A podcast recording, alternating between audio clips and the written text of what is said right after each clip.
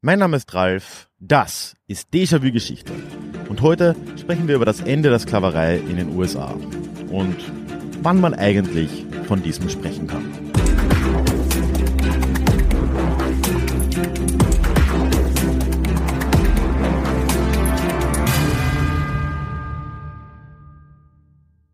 Hallo und schön, dass du heute wieder mit dabei bist. Mein Name ist Ralf, ich bin Historiker und Déjà-vu ist für alle da, die sich mit der Geschichte beschäftigen wollen, um die Welt von heute zu verstehen. Vor einem Monat habe ich mich hier im Podcast ja zum ersten Mal aus den US-Südstaaten bei dir gemeldet und wir haben da über die Geschichte der Sklaverei gesprochen. Dabei haben wir uns die koloniale Zeit angeschaut, als auch die Zeit in der US-Geschichte bis zum Bürgerkrieg. Weil, naja, logisch, ne? Mit dem Bürgerkrieg endet ja bekanntlich auch die Sklaverei in den USA. Oder zumindest ist das die weit verbreitete Meinung. Heute werden wir aber sehen, dass man das so äh, eigentlich gar nicht wirklich sagen kann. Aber das werden wir gleich sehen. Bleib aber auch heute dran bis zum Ende dieser Folge, denn auch heute wird es wieder einen Deja Klugschiss geben, wo ich mich über deinen Input freue und Rückmeldungen vom letzten Mal teile. Ja, und nicht zuletzt würde ich dich auch noch herzlich in den Déjà-vu Geschichte Newsletter einladen wo ich ja aktuell auch meine Eindrücke von diesen Reisen teile und du generell am Laufenden bleibst, was sich hier so tut. Einen Link dorthin findest du in den Show Notes oder auf ralfgrabuschnick.com slash newsletter. Und damit starten wir rein.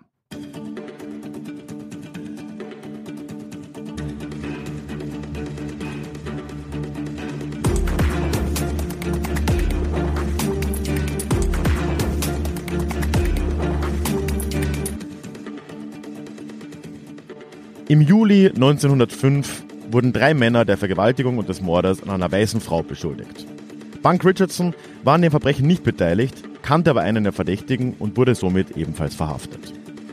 Nachdem die vier in das Gefängnis von Gadsden, Alabama gebracht worden waren, versammelt sich ein Mob von 300 Menschen. Der Mob wurde von den Sheriffs aber erfolgreich zurückgehalten. Zwei der Männer wurden später vor Gericht gestellt, verurteilt und für das Verbrechen hingerichtet. Der dritte wurde ebenfalls zu Tode verurteilt, aber der Gouverneur von Alabama wandelt seine Strafe in eine lebenslange Haft um. Diese Umwandlung der Strafe löst in Gadsden Empörung aus und ein Mob reagiert, indem er Bunk Richardson aus dem Gefängnis holte, obwohl dieser nie eines Verbrechens angeklagt worden war. Der Mob zerrte Richardson die Straße hinunter und erhängte ihn an der Eisenbahnschwelle, die den Coosa River überquert. Die Verwandten von Herrn Richardson waren gezwungen, die Stadt zu verlassen und die florierenden Geschäfte aufzugeben, während die gesamte schwarze Gemeinde der Stadt in Angst lebte. Niemand wurde jemals für den Lynchmord an Punk Richardson angeklagt.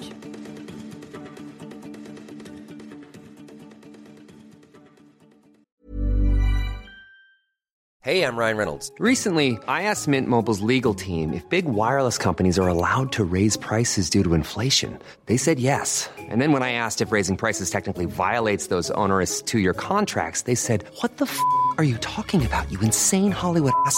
So to recap, we're cutting the price of Mint Unlimited from $30 a month to just $15 a month. Give it a try at mintmobile.com slash switch. $45 up front for three months plus taxes and fees. Promo for new customers for limited time. Unlimited more than 40 gigabytes per month. Slows. Full terms at mintmobile.com.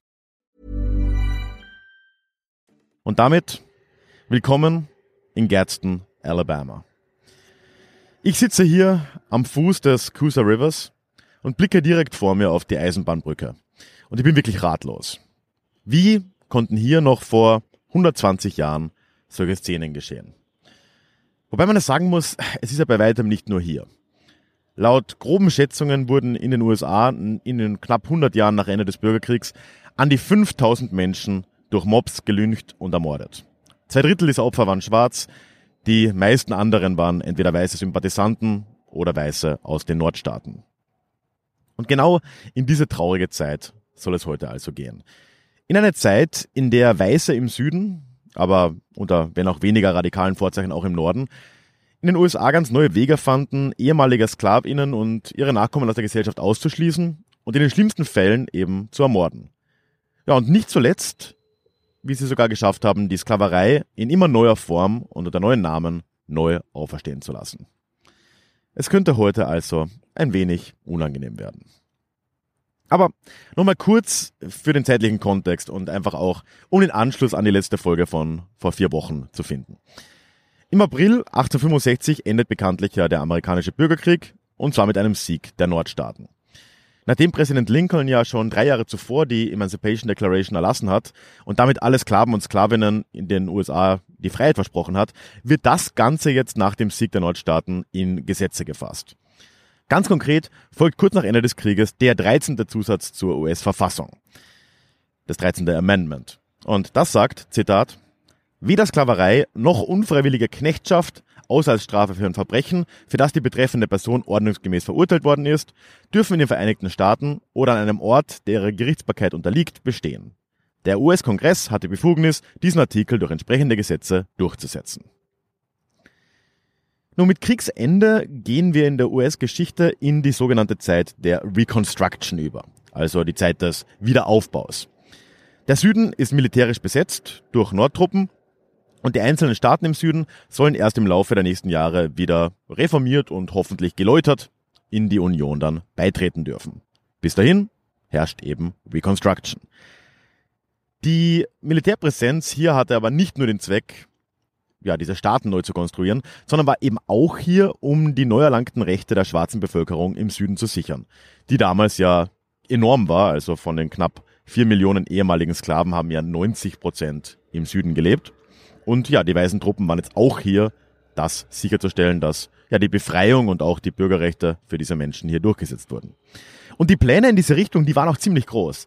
Schon während des Krieges hat der Nordstaatengeneral William Tecumseh Sherman, übrigens ein großartiger Name, Tecumseh, versprochen, jeder ehemals versklavten Person 40 Hektar Land und ein Maultier zu geben. Dieses 40 Hectares and a Mule ist da dieser ja, sehr berühmte Spruch von damals. Er ist damals mit seiner Armee gegen Ende des Krieges ja durch halb Georgia marschiert bis zum Meer und auf diesem Weg haben sich ihm zigtausende Sklaven in Georgia und auch Sklavinnen angeschlossen. Und äh, all das, was er da versprochen hat, das hat er dann teilweise auch in dieser Zeit schon mit Feldbefehlen durchführen lassen. Das heißt, in dieser Zeit gegen Ende des Bürgerkriegs gab es tatsächlich Reparationen für die ehemaligen Sklavinnen auf Kosten der ehemals sklavenbesitzenden weißen Klasse. Und Sherman war jetzt nicht der Einzige, ne, also auch Politiker in Washington haben zu der Zeit von ganz ähnlichen Plänen der Reparation auch gesprochen. Wenn wir jetzt also im Frühling 1865 direkt nach Ende des Krieges in die USA blicken, dann hätte jetzt die Sklaverei eigentlich ein für alle Mal enden können. Samt Reparationen und der Möglichkeit eines wirtschaftlichen Neustarts für eben die vier Millionen ehemaligen Sklavinnen, die jetzt Staatsbürger waren. Aber ich würde diese Folge heute ja wohl kaum aufnehmen, wenn es so gekommen wäre. Was geschah also stattdessen? Nun, erstmal wird nur Wochen nach Kriegsende Präsident Abraham Lincoln von einem Anhänger der Südstaaten erschossen und sein Vizepräsident Andrew Johnson übernimmt das Amt als Präsident. Die Sache ist nur, Johnson war eben ein brennender Rassist aus dem Süden. Und auch wenn er im Krieg der Union die Treue gehalten hat, hält er jetzt ziemlich wenig von diesen, heute würde man sagen, woken Plänen der Nachkriegszeit. Und damit kann man sagen, geht es eigentlich schon 1865 wieder rapide bergab. Johnson nimmt eigentlich sofort diese 40 Acres and the Mule Pläne und auch die Befehle Shermans zurück und er lässt sogar das teils schon verteilte Land den alten weißen Herren zurückgeben. Aber ja, man konnte diesen Schwarzen ja auch nicht trauen, das, das wusste Johnson ne, als südlicher Gentleman. Und außerdem musste der Süden ja neu aufgebaut werden und natürlich sollte auch das von den fähigen weißen Männern des Südens selbst geschehen wie ja Johnson selbst einer war. Und überhaupt, es war ja bald Erntesaison, da konnte man sich solche Experimente ohnehin nicht erlauben. Ja, und wenn wir damit jetzt in den Sommer und Herbst 1865 blicken, dann sind die ehemaligen Sklaven und Sklavinnen auch schon wieder in eine Anstellung bei ihren alten Herren auf den Feldern übergegangen. Zumindest in sehr vielen Fällen. Aber gut, auch das klingt jetzt ja zumindest nach einer gewissen Besserung. Ne? Sie wurden ja zumindest bezahlt. Allerdings ist es in ganz vielen Fällen so, dass die Bedingungen dieser Anstellung in Anführungszeichen denen der Sklaverei ziemlich ähnlich waren. Die ehemaligen Sklavinnen haben da Verträge unterschrieben, die ja Sachen erlaubt haben wie das Anfesseln in der Nacht. Sie haben ihnen verboten, das Land des Arbeitgebers slash Besitzers zu verlassen. Und sie haben auch akzeptiert, jede Form von Strafe hinzunehmen. Weil, naja, es gab davor jahrzehntelang Gesetze, die Sklaven und Sklavinnen verboten hat, das Lesen und Schreiben zu lernen. Natürlich haben sie solche Verträge dann auch unterschrieben. Ne? Das heißt, kurz gesagt, im Sommer und Herbst 1865 haben sich viele Leute gegen die Bezahlung von ein paar Cents eigentlich in der alten Sklaverei wiedergefunden. Gut, dem Kongress ist es dann im Folgejahr schon gelungen, auch gegen den Widerstand des Präsidenten, diese Praxis zu verbieten und auch abzuschaffen. Aber man hatte jetzt schon deutlich gemerkt, dass die Reconstruction der nächsten Jahre wohl doch nicht in erster Linie dafür da sein würde, Schwarzen im Süden ihre Bürgerrechte zu sichern, sondern dass der wirtschaftliche Wiederaufbau und die möglichst balde Reintegration der Südstaaten in die USA im Vordergrund stehen würde. Und zwar in Zusammenarbeit und nicht in Opposition mit der alten weißen Elite. Die allerschlimmsten Auswüchse dieses weißen Rassismus im Süden konnten in der Zeit jetzt aber trotzdem Präsident hin oder her, von der US-Armee noch, ja, zumindest eingeschränkt werden. So wurde zum Beispiel der Ku Klux Klan, der Ende 65 gegründet wurde, durch die Armee sehr stark bekämpft und Anfang der 1870er Jahre ging er de facto auch schon wieder unter. Und auch die politische Teilhabe der ehemaligen Sklaven, nicht der Sklavinnen, wurde halbwegs sichergestellt und ganz viele schwarze Männer wurden in der Zeit auf meist republikanischen oder immer republikanischen Tickets in die Senate der Staaten im Süden gewählt und sogar nach Washington. Aber naja, 1877 endet diese Reconstruction auch. Die US-Armee zieht sich zurück und die politisch wie gesellschaftlich immer noch weiß dominierten Südstaaten durften sich wieder selbst regeln. Damit begann für diese Politiker des Südens ein wahres Wettrennen. Welcher Staat konnte den Schwarzen jetzt schneller ihre erkämpften Rechte wieder wegnehmen? Also die neuen Gesetze flogen ab den späten 1870er Jahren nur so aus den Schreibstuben in Atlanta, Montgomery und Co. Wobei wir hier aber noch nicht über offizielle Segregation sprechen können. Also diese später so berüchtigten Gesetze der Rassentrennung, diese Jim Crow Laws, das ist das hier noch nicht. Hier haben wir es mit den sogenannten Black Codes zu tun, die ja Verbrechen festlegten, die offiziell von der Hautfarbe unabhängig waren. Zum Beispiel Vagabundentum wurde verboten, Arbeitslosigkeit, das Brechen eines Arbeitsvertrages, also de facto die einseitige Kündigung, oder der Landfriedensbruch. Alles Gesetze, die zumindest in Teilen, jetzt Landfriedensbuch ja auch heute noch existieren, und die auf dem Papier zumindest farbenblind sind oder so klingen, aber in Wirklichkeit der weißen Herrscherschicht hier ganz neue Möglichkeiten gaben, ihre Vormacht, die White Supremacy, auch weiter zu zementieren und Schwarze festzunehmen. Weil stellen wir doch einfach uns mal ein paar mögliche Fälle vor, wie sie damals oft stattgefunden haben. Ein weißer Sheriff oder sein Deputy fasst irgendwo einen Schwarzen als Vagabunden auf, einfach weil er irgendwo auf der Straße rumhängt. Anklage. Ein wütender Chef, oftmals ehemaliger Besitzer, meldet das Brechen eines Arbeitsvertrages eines schwarzen Arbeitnehmers. Anklage. Ein Schwarzer, eine Schwarze versucht entlang der Gleise in eine andere Stadt oder in einen anderen Staat zu gelangen, weil sie oft ja keine andere Möglichkeit hatten, sich zu bewegen und die Gleise die direkteste Verbindung waren. Landfriedensbruch, Anklage. Und bumm, schon stehen Menschen vor einem lokalen Richter oder einem Vertreter und werden ohne ernsthaften Prozess zu Geldstrafen verurteilt oder gleich zu schwerer Arbeit. Und natürlich konnte man die Geldstrafen nicht zahlen, dann wurde auch die in schwere Arbeit umgewandelt. Und was haben wir dann? Ja, damit haben wir de facto auch in den 1870ern und 80ern wieder Sklaverei. Diesmal unter dem neuen Titel Convict Leasing. Das sah dann konkret so aus. Die Schwarzen in Anführungszeichen VerbrecherInnen wurden dann durch das Justizsystem direkt an Privatunternehmen verliest, um dort eben die genannte schwere Arbeit zu verrichten und damit ihre Strafe abzusitzen. Und diese Unternehmen wiederum bezahlten dem Staat dafür meist ziemlich wenig, aber doch Geld. In einiger Hinsicht war das jetzt sogar schlimmer als die Sklaverei der Vorkriegszeit. Du musst dir denken, diese neuen, nennen wir sie mal Unternehmer, oft ja vorher sowieso Plantagenbesitzer oder ähnliches, hatten nun überhaupt keinen Anreiz mehr, für das Wohlergehen ihrer ArbeiterInnen zu sorgen. Ne? Also die Zeiten der Sklaverei, da war das ja zumindest noch so, dass Sklaven, Sklavinnen ein teures Gut waren. Jetzt waren sie geleast und wenn da jemand mal starb, dann war das jetzt nicht übermäßig schlimm. Und entsprechend viele starben dann auch, bevor sie das Ende ihrer Strafe jemals erreichten. Ein Prozentsatz, der locker zweistellig ist, oftmals die Hälfte, je nachdem, wo die Leute tätig waren.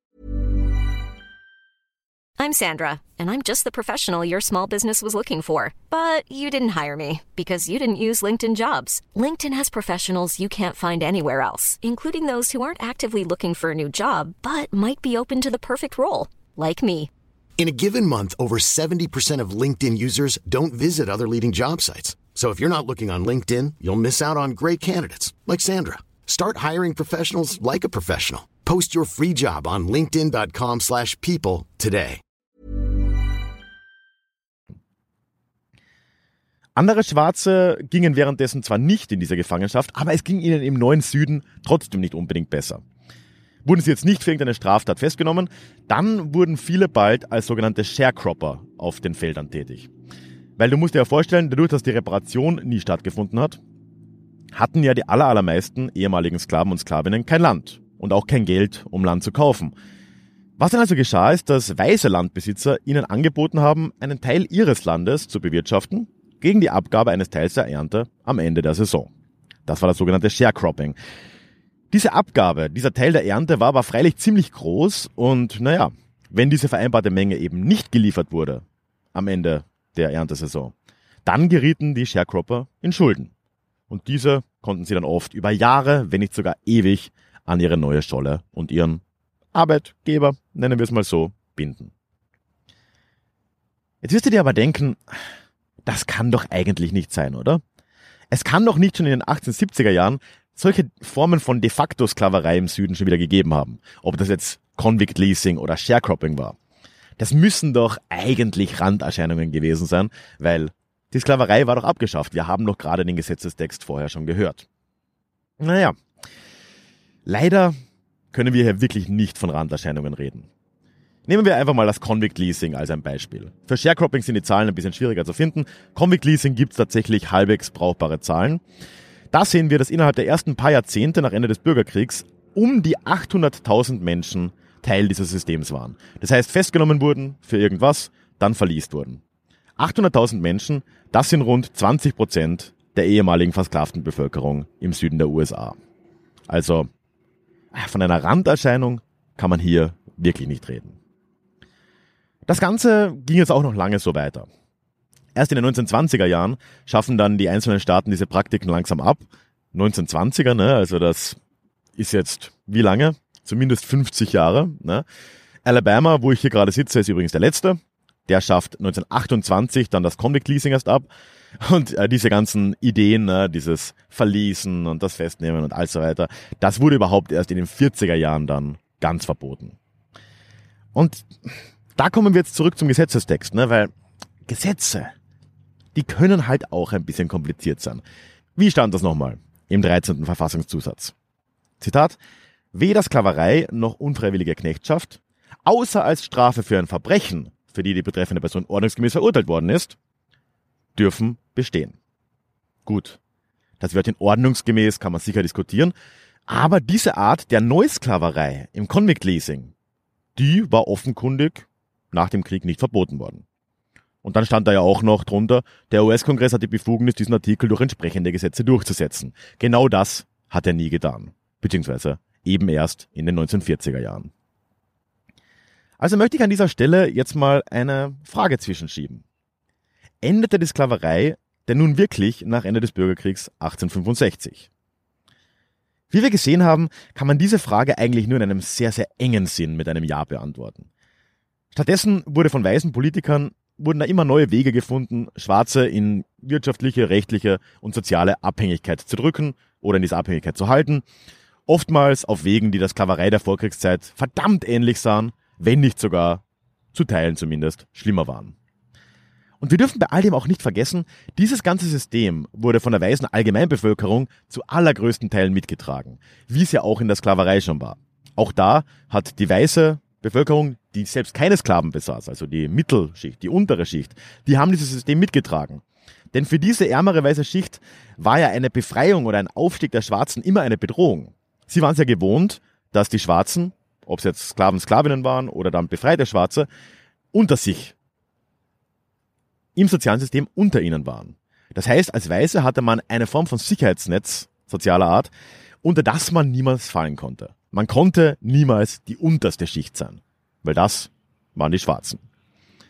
Es war dann also genau in diesem Klima, dass ab den 1890ern dann wieder ganz explizit rassistische Gesetze der Rassentrennung möglich wurden. Das ist jetzt diese Zeit der Jim Crow Laws mit den getrennten Zugabteilen, den getrennten Trinkbrunnen, beschränktes Wahlrecht und so weiter. Wir kennen das alle noch. Das sind die Dinge, die dann in der Civil Rights Era in den 1950ern und 60ern so aktiv bekämpft wurden. Letztendlich zum Glück ja auch erfolgreich durch Leute wie Martin Luther King oder Rosa Parks. Ich schätze, einige der Geschichten sind bekannt. All das wurde in dieser Zeit aber auch bis in die 1960er vom obersten Gerichtshof der USA aufrechterhalten. Da haben wir diese Sachen mit dem Schulsystem, ne? Separate but equal. Dass, ja, Dinge getrennt sein dürfen, sobald sie gleichwertig sind, was natürlich nie der Fall war. Das Ergebnis all dieser Anstrengungen kann sich Anfang des 20. Jahrhunderts dann auch wirklich sehen lassen. Mit Beginn des Jahrhunderts waren Schwarze im Süden, aber man muss auch sagen zunehmend auch im Norden, kaum noch in der Öffentlichkeit präsent. Politik, Justizsystem, Polizei, die Sheriffs, all das war wieder vollkommen weiß dominiert und man kann sagen, die White Supremacy war mit voller Kraft zurückgekehrt. Und das zeigt sich auch kulturell in ganz vielen Dingen. Wie sonst hätte denn noch 1915 der pro-konföderierte und die Sklaverei verharmlosende Film Birth of a Nation zum größten Hit der jungen Kinogeschichte werden können? Oder wie hätte sich auch davon angeregt am Stone Mountain in Atlanta, von wo ich mich ja vor einem Monat noch gemeldet habe, sich der Ku Klux Klan neu gründen können? Und wie hätten tausende Menschen von weißen Mobs ohne jegliche Verurteilung aus den Gefängnissen und Polizeistationen gezerrt und öffentlich hingerichtet werden können? Und nicht zuletzt, wie hätten genau diese Lynchings zu wahren Familienevents werden können, zu denen man Picknickkörbe mitbrachte und von denen aus man Postkarten verschickte?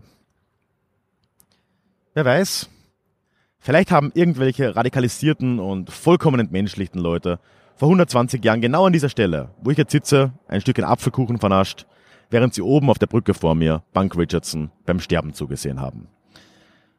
Das ist ein harter Gedanke und für die hartgesottenen unter euch verlinke ich mal ein Foto einer teils erhaltenen Postkarte von genau diesem Lynching in den Show Notes. Es ist dann erst in den 1960ern, also ganze 100 Jahre nach Ende des Bürgerkriegs, dass es der schwarzen Bürgerrechtsbewegung gelingt, die Erlangung echter rechtlicher Gleichberechtigung zu gewinnen. Von gleichen Chancen für Weiße und Schwarze, wie allerdings ja auch unter anderem Vorzeichen für andere Minderheiten in Amerika, kann dagegen bis heute keine wirkliche Rede sein. Und ist das mit Blick auf diese Geschichte wirklich ein Wunder? Schon Präsident Johnson verwehrt ihnen in den 1860ern ja einen fairen Neustart und den Aufbau einer echten Existenz, der dann auch für die Folgegenerationen irgendeine Form von Wohlstand als Basis geschaffen hätte. Und da reden wir noch gar nicht über diese brutale und 100 Jahre anhaltende Geschichte der Unterdrückung und der Verfolgung. Das ließ vielen Schwarzen hier im Süden wenig Möglichkeiten. Ja, und eine Folge und ein Resultat all dessen war, dass dann ab Anfang des 20. Jahrhunderts diese Schwarzen in Massen auch den Süden hinter sich lassen würden und in den Norden ziehen, in der Hoffnung, dort ein besseres Leben zu finden.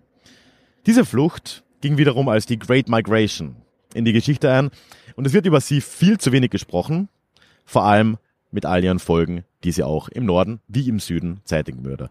Aber Genau darüber werde ich dann nächste Woche in der kommenden Folge des Déjà-vu Club Podcasts sprechen. Das heißt, alle, die auf der Stufe Mitglied im Club mit dabei sind, können sich auf Steady in ihrem Feed am Montag auf diese Folge freuen. Tja, und wenn du noch nicht dabei bist, dann würde ich mich natürlich sehr freuen, wenn du dir den Club anschaust. Einen Link dazu findest du selbstverständlich in den Show Notes.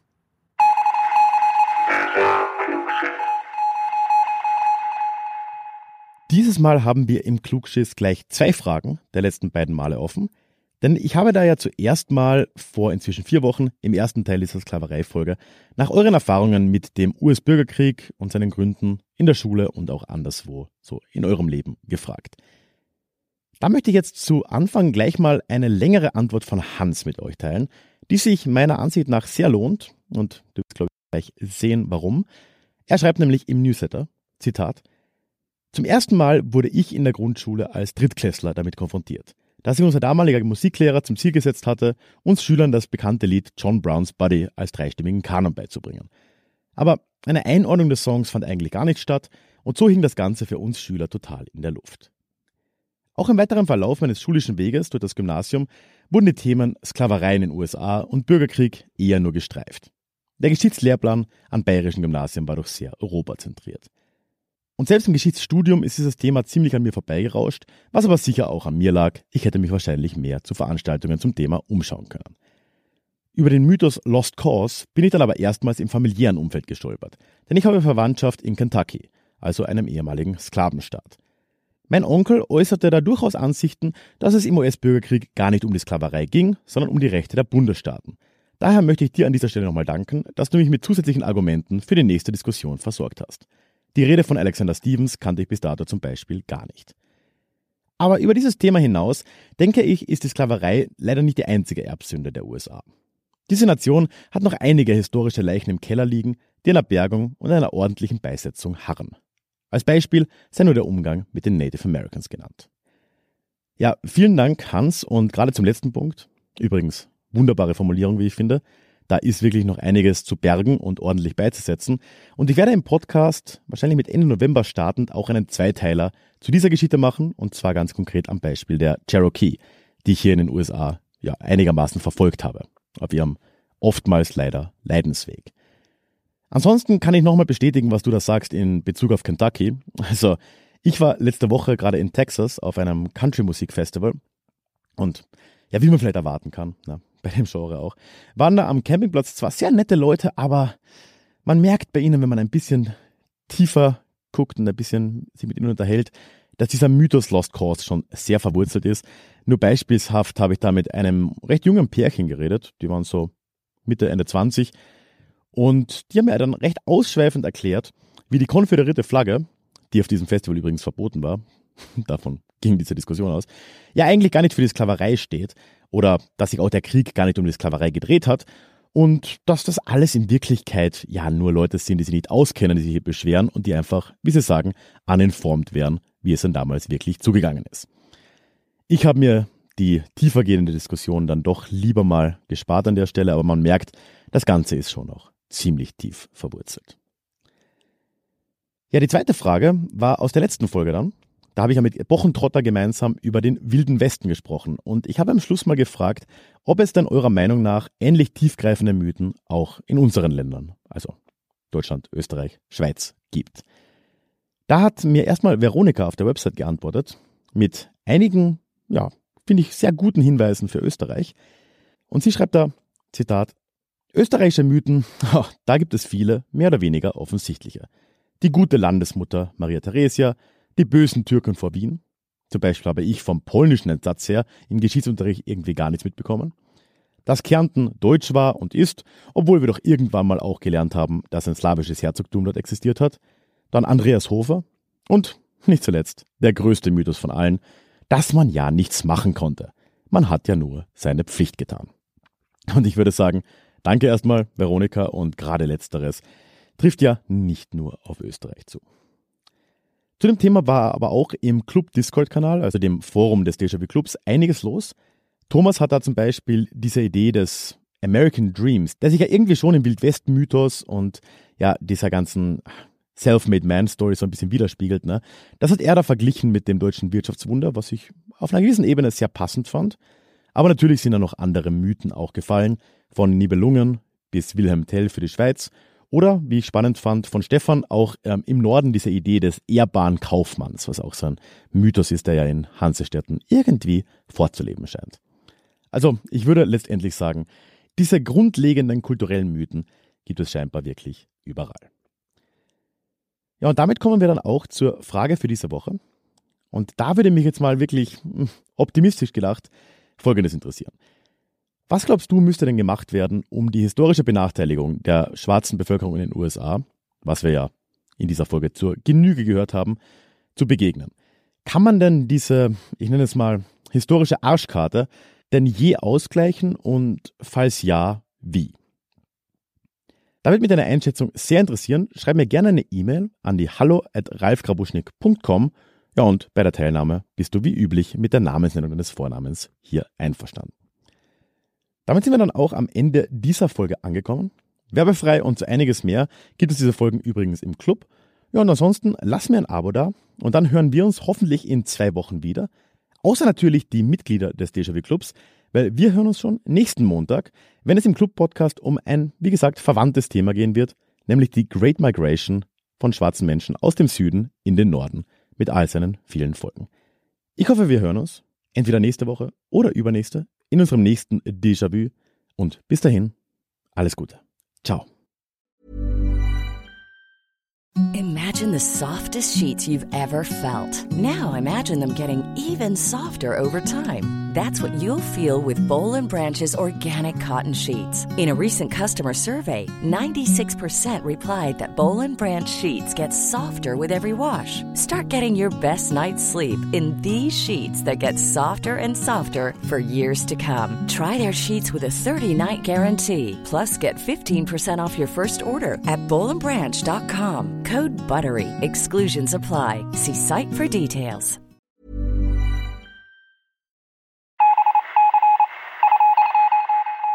Möchtest du dich noch mehr mit Geschichte beschäftigen?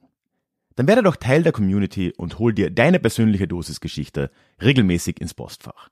Mit dem Déjà-vu Geschichte Newsletter.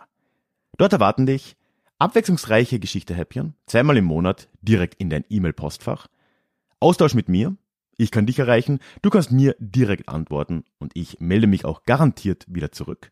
Und als Dankeschön das exklusive Hörbuch Psoffene Geschichte, wie Alkohol die Geschichte prägte. Direkt zum Download nach deiner Anmeldung. Alle weiteren Infos zum Newsletter findest du verlinkt in den Show Notes oder auf ralfgrabuschnick.com slash newsletter. Ich würde mich sehr freuen, dich dort begrüßen zu können.